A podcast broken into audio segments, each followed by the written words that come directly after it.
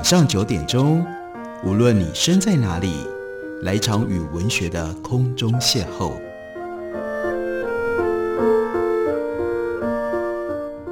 杨照谈书，邀您一同遨游文学世界，认识古今中外的经典之作。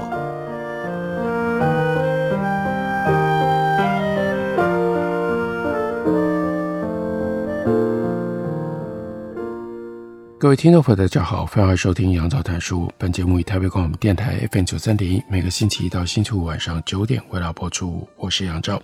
在今天的节目当中，要为大家介绍的是左岸最近所出版的一系列牛津非常短讲的书。这一系列一共有六本书，主要是关于从二十世纪一路延续到现在，在政治的领域当中一些重要的 ism，重要的。主义。那我们今天要特别为大家介绍的这本，讲的是多元文化主义。多元文化主义的这一本，它的作者是阿里拉·坦西。阿里拉·坦西是伦敦城市大学社会学的客座教授，他也曾经在美国威斯康星大学麦迪森，他也曾经在美国威斯康星大学麦迪森分校，还有剑桥约书学院担任客座教授以及客座研究员。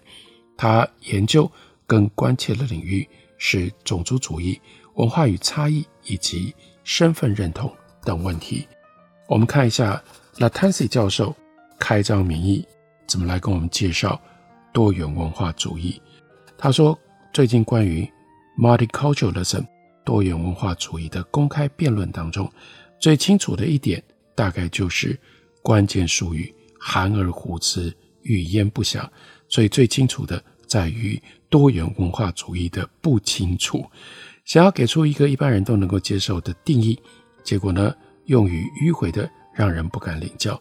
反过来，比如说像 integration 这一类的词来替代 multiculturalism，也还是没有办法说清楚。所以，让我们最好先回溯一下这个名词到底是怎么来的。澳洲跟加拿大在一九六零年代末。七零年代初开始宣布支持 multiculturalism，让这个词在英语世界进入到了公共讨论当中。当时加拿大跟澳洲之所以感觉到有必要接受 multiculturalism，宣布支持多元文化主义，对了解这些术语的含义跟重要性提供了线索。澳洲跟加拿大在那个时候开始允许新移民，这些移民把国家亚洲化了。澳洲当时的移民政策仅限于白人，例如说，一九零一年的移民限制法，亚洲人跟犹太人被认为是不可同化的。一九七一年，官方认为有必要要协助创建多元文化社会，为两年之后，一九七三年完全废除种族资格铺了路，鼓励移民融合。所以刚刚特别提到 integration，而不是要求他们同化。这意味着他们能够保留。自己原来成长生活那个地方的文化的元素，而族群社区主义则被视为是重要的融合工，而族群社区组织则被认为是重要的融合工具。那所以多元文化主义从来都不鼓励分开隔离，它涉及创建结构，公平地纳入移民，还有少数族裔，认识到移民跟少数族裔渴望。保留他们自己的文化的某一些层面，这个愿望是合理的。文化多样性本身是值得追求的，同时国家也会在这个过程当中，如果你主张、你支持文化多样性，国家也可以得到好处。我们也看到多元化主义具备有机会平等、反歧视的成分。在加拿大，辩论始于一九六零年代，这个时候加拿大的特殊的环境就凸显了。因为有一部分是英语地区，另外一部分是法语地区，这两个地区本来就经常关系紧张，甚至有冲突。皇家双语跟双文化委员会就建议把英语跟法语都列为官方语言，但是1969年的双文化和双语法案也就因此掀开了加拿大其他少数族裔的问题，于是皇家委员会。就更进一步的建议，把更广泛的文化多元性，原来是英语法语，这是二元性。现在呢，就干脆更扩大吧，也非得要更扩大不可，变成了多元性，纳入加拿大的国族认同，当作是官方政策。本来是英法双语架构，到了一九八八年，多元文化法案就扩大了适用的范围。同样的，这个时候，印度、巴基斯坦、孟加拉、加勒比群岛的移民涌入英国。二战之后，北非的移工在法国跟西欧各地一直不断的增加。随着移民社群开始落地生根，也把多元文化的问题提上了公共议程。尤其是法国拒绝任何正式承认新移民的政策。然而，在英国曾经担任过内政大臣的 Roy Jenkins，他在一九六六年他就提出了一份声明，制定了一个框架，把新移民社群纳入到英国的文化还有政治机构当中。Roy Jenkins 他在声明当中他说：“融合或许是一个相当松散的词。”我不认为这意味着移民会丧失他们自身的民族特色和文化。我不认为我们这个国家需要一个大熔炉，把每一个人都变成同一个样子，用刻板印象当中的英国人去做成一系列的 copies 影本。因此呢，我不把融合定义为一个压模子的过程，而是展现文化多样性的过程，伴随着在相互宽容的气氛当中，机会平等。如果我们的文明生活跟我们的社会凝聚力要在世界上享有好名声，这个我们指的是英国。今天我们就必须要做出更理想的成绩。那所以 Jenkins 他对于文化多样性，另外对于平等机会有着特别的强调。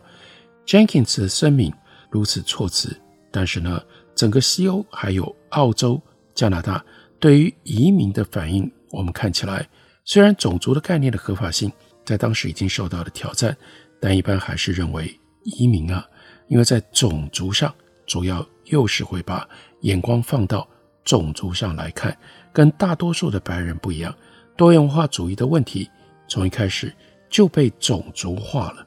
在很大的程度上，多元化主义的根源是要回应以前住在欧洲殖民地的人口，这些人曾经被视为生来。因为他们是被殖民者，所以跟殖民者相比，他们就是低人一等。仍然常有人把多元种族和多元文化互换使用，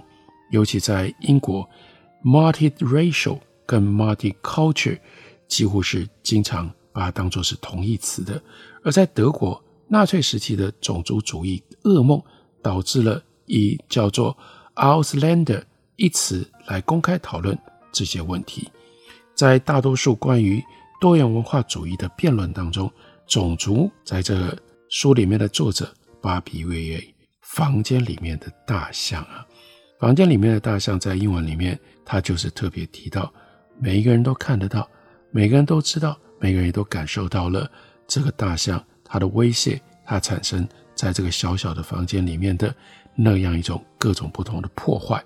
而且呢，它就在房间里，谁？有可能看不到呢，但是房间里的大象，关键的是要指出，人人都看到了，但没有人说话。这种现象在欧洲尤其的明显，也就是可以做，大家也都知道有人在做，大家也都知道很多人在很多事情上面都是以这个作为标准，这是非常重要的一个作用的元素，但是不能说，种族就是这样。种族主义，尤其是这样，那就是没有任何人愿意提起的，但是非常深刻的阴影。那骚扰着多元文化主义，以至于在流行媒体跟文化当中对多元文化主义的批判，通常就是针对南亚啦、加勒比海非裔啦、北非跟土耳其裔有色移民抱持敌意的一种委婉的说法。全球不平等的结构已经根深蒂固，这是。房间里面的第二头大象，这种不平等驱使人口移民到西欧，也正就是因为这敏感的种族的问题，所以多元化辩论的根源就在于这些新社群，他们难以被移入国所同化。就算有可能同化，它的过程也困难重重。例如说，在现实面，种族的独特性牵涉到生理的差别，最明显的那当然就是肤色，但也隐含了不可逾越的生物跟文化的屏障。如果打破了，那就会彻底改变这个民族的性格。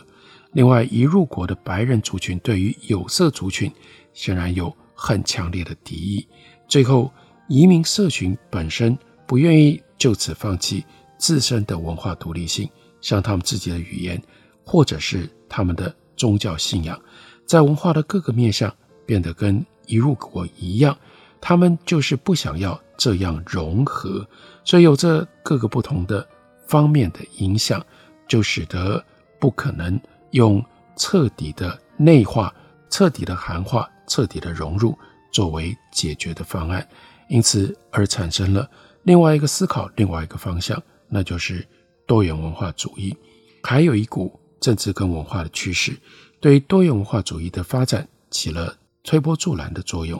西方自由民主国家越来越能够接受少数主义，有权保留自身的独特文化，只不过必须要在。某一个限度以内，那应该如何限制？也就是许多关于多元文化主义辩论的核心。在美国，非裔美国人，也就是我们一般通称把人家叫做黑人，黑人，黑人，非裔美国人反对种族歧视的斗争，后来就转变成为文化斗争。他们主张叫做以黑为尊了，Black is beautiful，要用这种方式建立。黑人的自尊感，以及他们呢，还有长期受到压抑的美国印第安原住民，也要求大众承认他们的独特性，有别于居于主导地位的白种 Anglo-Saxon。在一九九零年代，这些非白人族群要求在学校跟大学课程要肯认他们的文化，多元文化主义这个时候进入到了一般人的用语当中。因此，在美国关于多元文化主义的辩论当中，一定要记得，一定要看到，种族是举足轻重，有时候甚至是最重要的议题。用溯源的方式，我们能够体会了解为什么有 multiculturalism 这个名词跟它的相关的观念的出现。我们休息一会儿，等会儿继续聊。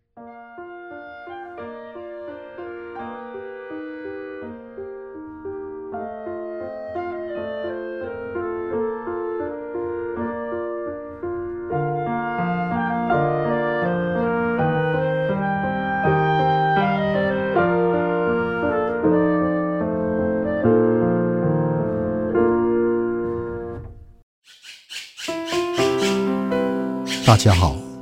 我是刘克香。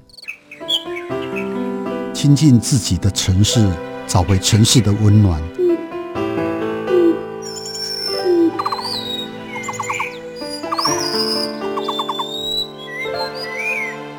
听见台北的声音，就在台北广播电台，FM 九三点一，AM 一一三四。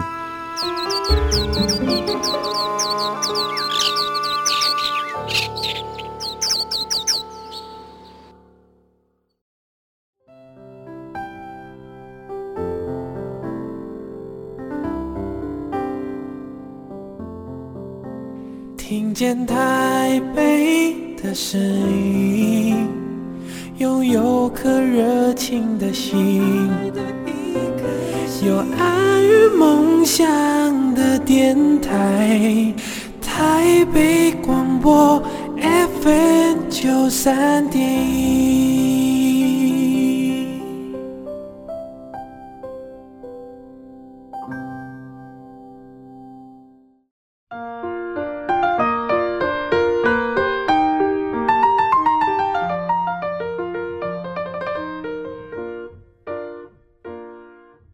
感谢您继续收听《杨照谈书》。本节目以台北广播电台 FM 九三点一，每个星期一到星期五晚上九点，为大家播出到九点半。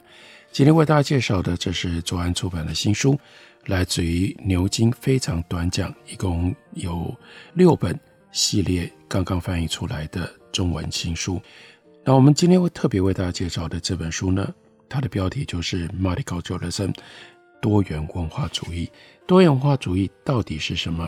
到今天，经过了从一九六零年代开始，到了八零年代、九零年代，在欧洲乃至于北美大盛的这样的一个 multiculturalism 多元文化主义的观念，还有它流行的相关的许多的做法，到今天我们又可以看到一些什么样的后遗症吗？所以在介绍多元文化主义到了第二章的时候，作者 Adi Rattansi 他用一个很奇特的方式来切入，这是一个争议。争议是多元文化主义不利于女性吗？他在一九九七年发表于《波士顿评论》的论文，标题就叫做《多元文化主义不利于女性吗》。那欧肯认为，多元文化主义的本质，那就是族群权利的授予，恶化了女性在西方民主国家少数族群父权文化当中的地位。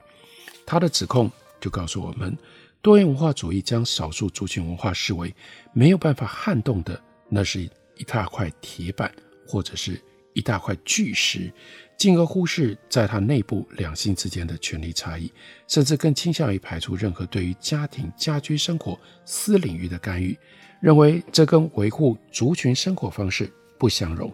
多元化主义的政策于是就助长了。这些社群当中，女性从属地位的存续。Oken 以少数族裔文化的调查报告作为基础，得到了一个后来被广泛引用，当然也被广泛争议的结论。他强调，各种严重不利而且危害女性的实际状况依然盛行，加深了女性的痛苦，并且让很多的女性持续从属于男性。首先是一夫多妻制，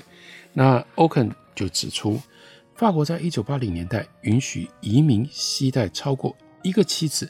导致于一九九零年代后期，在巴黎竟然出现了二十多万个一夫多妻制的家庭。不止如此，欧肯进而控诉，一夫多妻制正是将男性利益跟欲望凌驾于女性之上的明显例子。他援引那些移民在原国，就是他们原来居住的国家的证据。显示当地的女性对于一夫多妻制没有什么好感，很少有人有好感，而男性还把它视为是管教女性的方式。如果一个妇女行为不当，可能随时遭到另外一个妻子入侵家庭的威胁。另外，欧肯他就凸显了强暴导致婚姻的实际状况，在拉丁美洲、在东南亚的部分地区以及西非。强暴者如果选择和被害人结婚，就可以免除罪行。第三，欧肯呢就提到了美国刑事法庭上所谓的文化防御。举例来说，来自于东南亚的贺蒙族，其实也就是苗族的一支，在越南被称之为叫做贺蒙族，他们是越南的法定少数民族之一。因为贺蒙族有族人参加过美国支持的游击战。一九七零年代，共产党控制越南跟寮国之后，赫蒙族遭到了严重的迫害，沦为难民，逃到泰国。在国际救援组织的协助底下，有部分的人辗转移居到美国去。二零零九年的统计，在美国的赫蒙人大概有二十万人。那他们是用这种方法捍卫借由绑架跟俘虏逼婚的传统习俗。那欧肯引用的另外一件文化防疫案例，则涉及具有日本跟中国血统的母亲，他们在承受丈夫不忠的耻辱，杀害自己的儿子，并且试图自杀。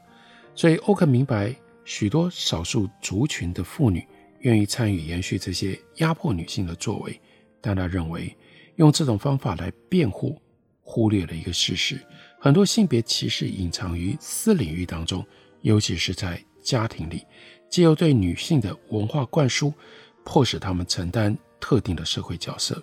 讽刺的是，欧肯认为多元文化主义者倾向于忽视少数族群内部权利的差异，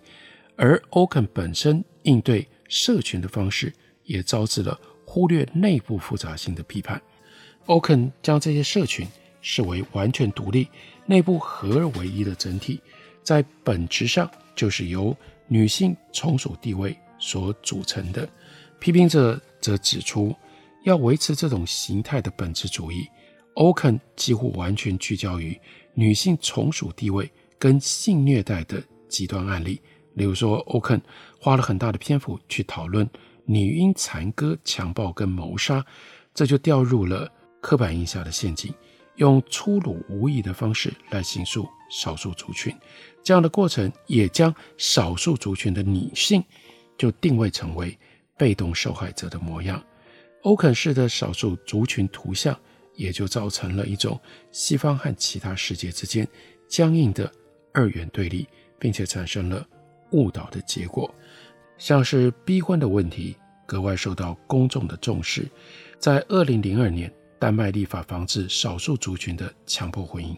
法律明确规定，任何丹麦公民要跟外国公民通婚，双方都必须要年满二十四岁。同时还必须要证明，他们和丹麦的连结比和其他就是这个外国的那样的一个国家要来得更加紧密。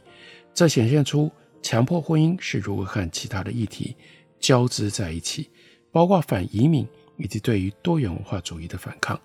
不过，在丹麦的论辩当中，似乎没有认真的考量撮合婚姻以及强迫婚姻这两者之间的差别。撮合式的婚姻在南亚裔的少数族群，包括来自于印度、巴基斯坦跟孟加拉的族群当中，非常的盛行。基本上双方是合意的，牵线过程通常是由男女背后的家庭来主导。不过值得关注的是，撮合式的婚姻当中，准配偶经常承受相当程度的非正式的压力。同时，南亚裔的英国人倾向于早婚。这个趋势其实是来自于父母跟社群压力的影响。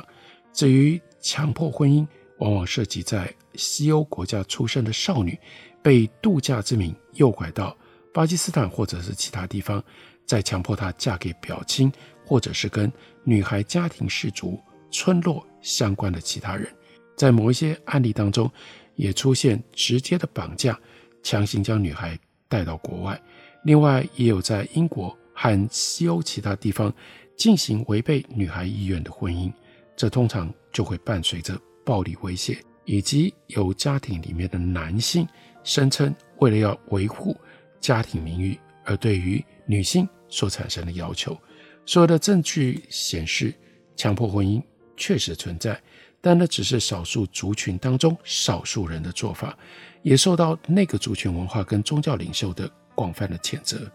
举例来说，英国的少数族群妇女团体一直站在抗争的前线，强烈反对这种陋习。早在1979年成立的叫做少索尔黑人姐妹以及纽汉妇女计划、穆斯林女性咨询热线等这些组织，都是以积极的行动，奋力对抗强迫婚姻，还有对妇女的暴力侵害。英国内政部在1999年成立了一个。针对强迫婚姻的工作小组，其中就包括了刚刚所提到的少索尔黑人姐妹的杰出的成员。二零零五年，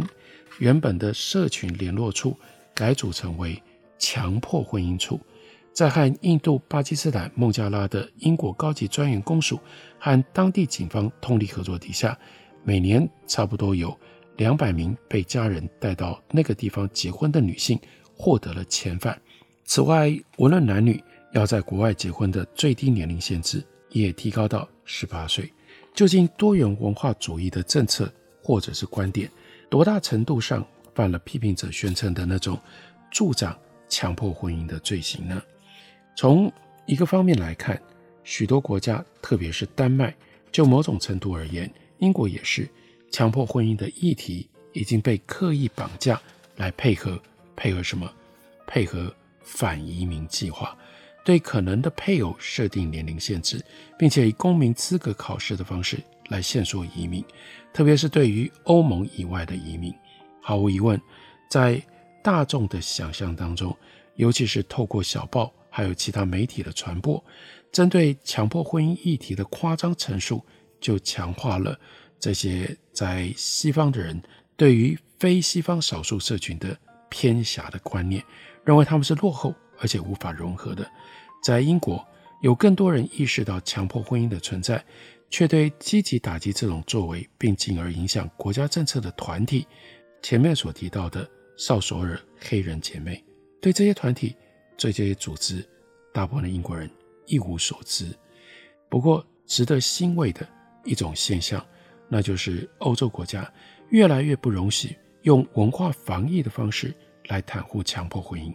支持个人对抗的诉求。反对维护那些有可疑的监护人，在同样可疑的传统底下推动的所谓文化传承和习俗。